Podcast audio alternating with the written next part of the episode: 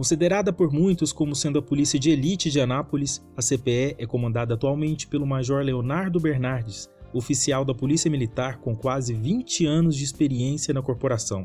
Nos últimos anos, ele também se dedica a uma outra missão especial: estudar a fundo como a violência reflete entre os milhares de integrantes da Polícia Militar do Estado de Goiás. Leonardo impressiona pela boa memória, inteligência e domínio do tema direitos humanos. Eu sou Danilo Boaventura e o episódio do tema de hoje, desta segunda-feira, 7 de junho, foi reservado para ele contar como foi a pesquisa no mestrado e como está sendo a investigação agora no doutorado.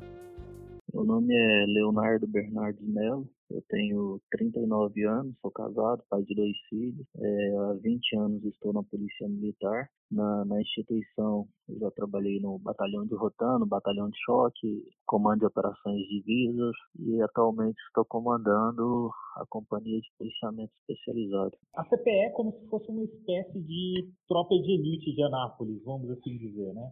Sim, é uma companhia de policiamento especializado, né? Então, a CPE está subordinada ao terceiro comando regional dentro da estrutura de organograma da Polícia Militar. Ela tem, por, por atribuições, prestar recobrimento de área é, em apoio às unidades de policiamento convencional, atuando em ocorrências de maior complexidade.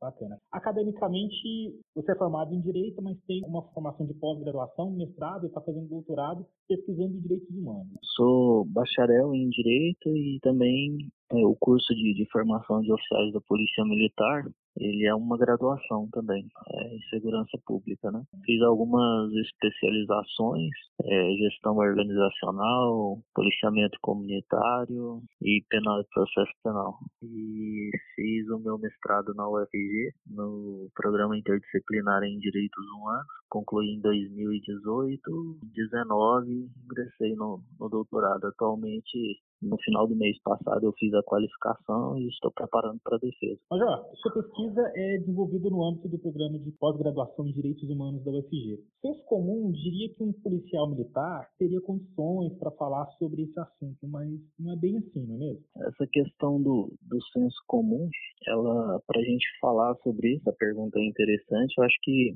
é importante a gente fazer uma contextualização histórica é, de onde e como nós chegamos nesse senso comum de que direitos humanos protege marginal, que direitos humanos não se aplicam ao cidadão de bem, enfim.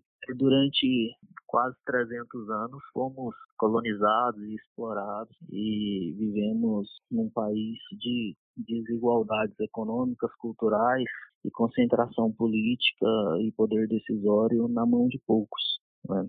E a partir dessas desigualdades, todas do período colonial, passando pelo Brasil Império, ainda com, com escravidão e com exploração e com desigualdades, nós assim mantivemos essa, essas diferenças. Chegando aí no, Brasil República, a partir de, de 1889, com, com dois longos governos militares da, da Fonseca e Floriano Peixoto, é, trazendo marcos decisórios que carregamos até hoje, em relação a, a, a, esse período. E, na sequência, os, os governos civis, enfim, chegando até o governo provisório de, de Getúlio Vargas, quando aquele presidente tomou algumas medidas mais de cunho social, como, por exemplo, a questão trabalhista, reconhecimento de alguns direitos e garantias. Posteriormente, nós tivemos o período de, de Jânio Quadros, que pediu para sair, sendo substituído por João Goulart, conhecido como Jango. Bom, essa, essa trajetória aí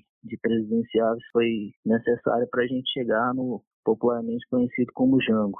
João Goulart tinha um viés mais comunista, comunista no sentido de distribuir um pouco essa riqueza, essa, essa acumulação de poder que o Brasil historicamente vinha trazendo. Então, Jango, por exemplo, tinha como discurso a reforma agrária, distribuição de terras, de rendas, mais oportunidade para todos, estabelecer dignidade para os pobres.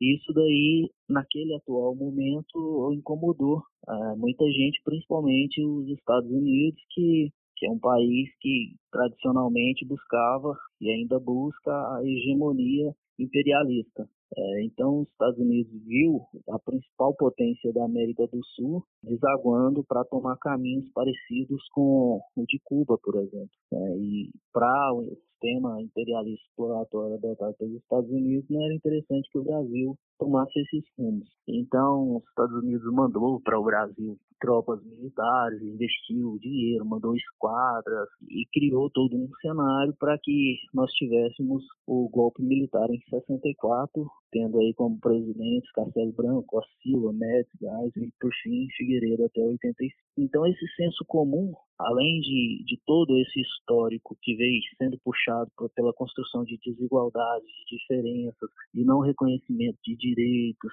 de concentração de, de riquezas, de poder, de decisões políticas, esse senso comum ele foi muito fortalecido durante esse período ditatorial, em que interesses econômicos e políticos de potências mundiais se voltaram para o Brasil para se fazer valer o não comunismo, ou seja, a não distribuição da, das riquezas e, e, do poder. E nesse período de 64 a 85 foi muito divulgada, a mídia era censurada, a mídia só divulgava o que era de interesse dos governos militares. Então bateu-se muito na tecla de que direitos humanos, é, distribuição de terra, distribuição de riqueza, distribuição de poder, isso daí era, era falácia, de isso não era algo bom, de que não era visto com bons olhos, que direitos humanos só defenderia é, vagabundos, que seriam anarquistas, comunistas, pessoas que foram exiladas do país. E hoje, seja num, num supermercado, cortando cabelo num salão de beleza, por exemplo, é muito comum a gente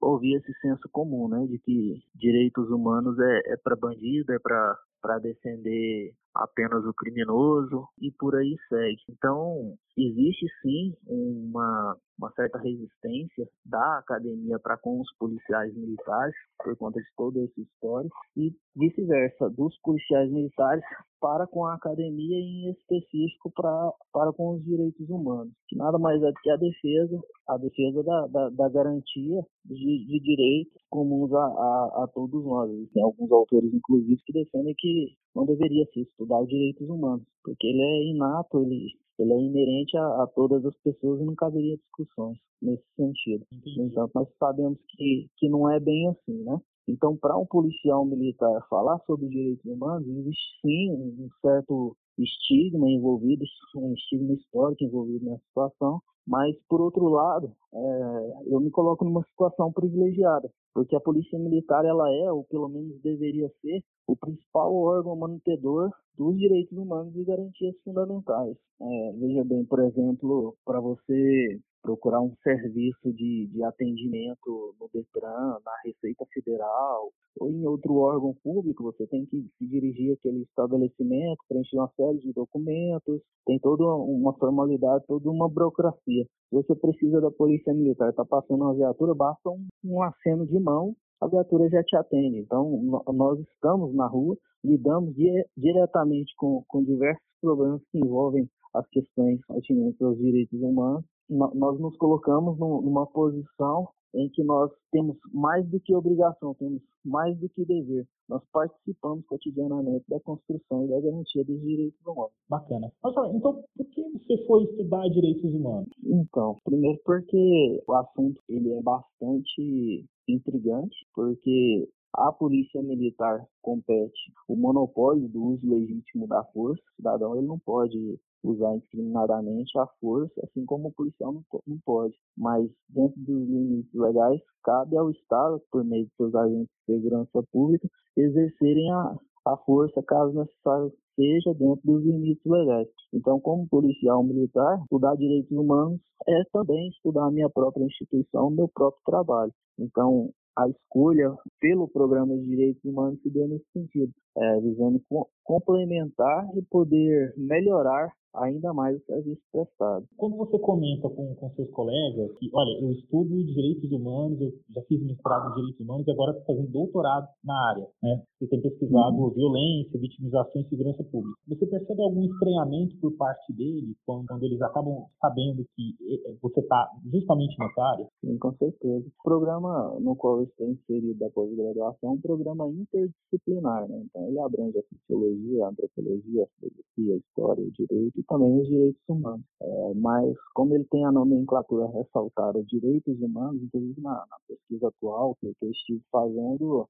muitos dos policiais se negaram a, a colaborar com a pesquisa justamente por estar abordando o mote direitos humanos. Então, esse, esse termo direitos humanos no nosso país, por conta de toda essa história que foi explicado, ele está arraigado de estigmas, discriminação, quando na verdade na, nada mais é do que estudar o que é a nossa essência, o que o que são as nossas garantias. Né? Bacana. Mas, ó, é, a sua pesquisa, você fez ela tanto no, no mestrado, e aí eu quero saber como é que está sendo ela no doutorado, mas a sua dissertação foi por meio de pesquisa quantitativa e qualitativa, saber como é que, que se dava essa questão de, de violência, vitimização, mas sobretudo dentro da perspectiva do olhar do policial, é isso? Também.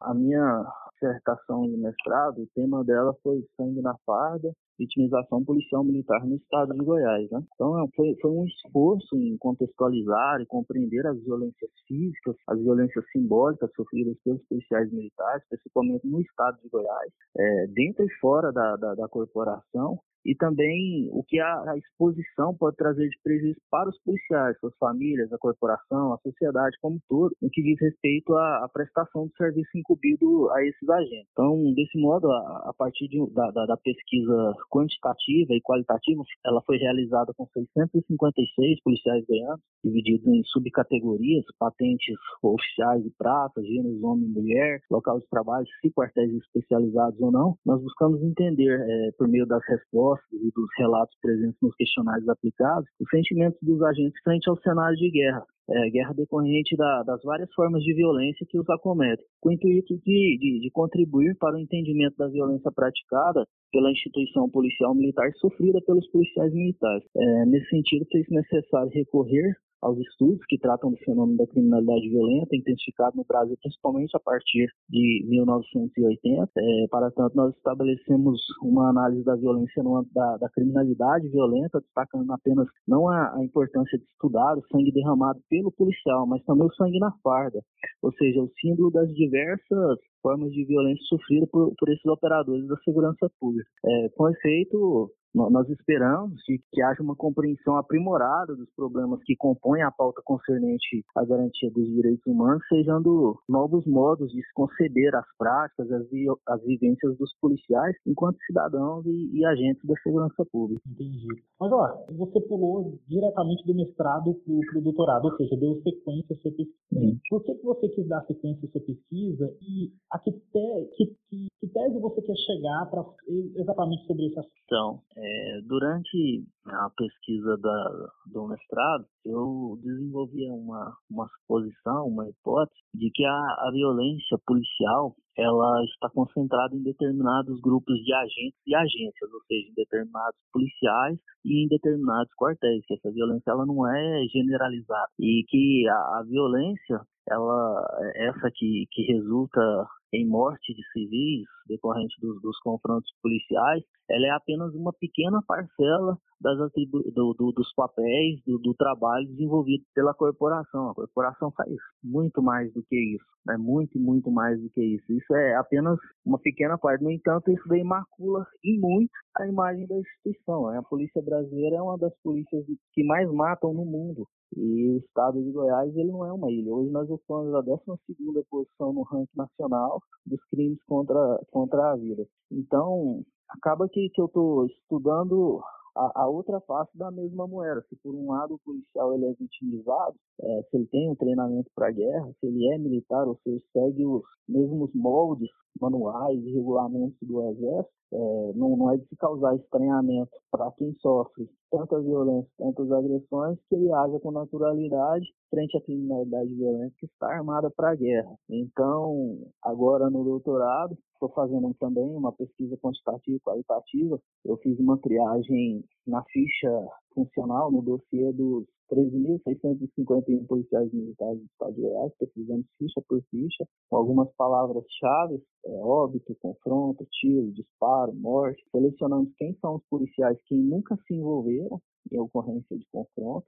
os policiais que se envolveram uma única vez e os policiais que nós denominamos, denominamos na categoria como reincidentes, ou seja, aqueles que já se envolveram em mais de uma ocorrência de, de troca de tiro com resultado morte de civil. É, uma, uma vez feita essa triagem, nós constatamos, reafirmamos a nossa suposição, nosso pressuposto da tese de que a violência está concentrada em determinados agentes e a partir do conhecimento de quem são esses policiais e o local em que eles trabalham, qual é o seu perfil profissional. Nós estamos realizando entrevistas aos principais reincidentes, tentando entender o seu modus operandi, o que, que os leva a matar, qual é essa mola propulsora que faz com que um único policial, por exemplo, tenha matado mais de 70 pessoas, enquanto que a grande maioria nunca matou ninguém. Então, no, no, no doutorado, a, a, importância do estudo reside justamente se identificar quem são esses agentes, é, quais são suas agentes, para que nós tenhamos condição de, essa é a importância da, de, de, qualquer pesquisa, né, para que nós tenhamos condição de interferir na, na vida prática,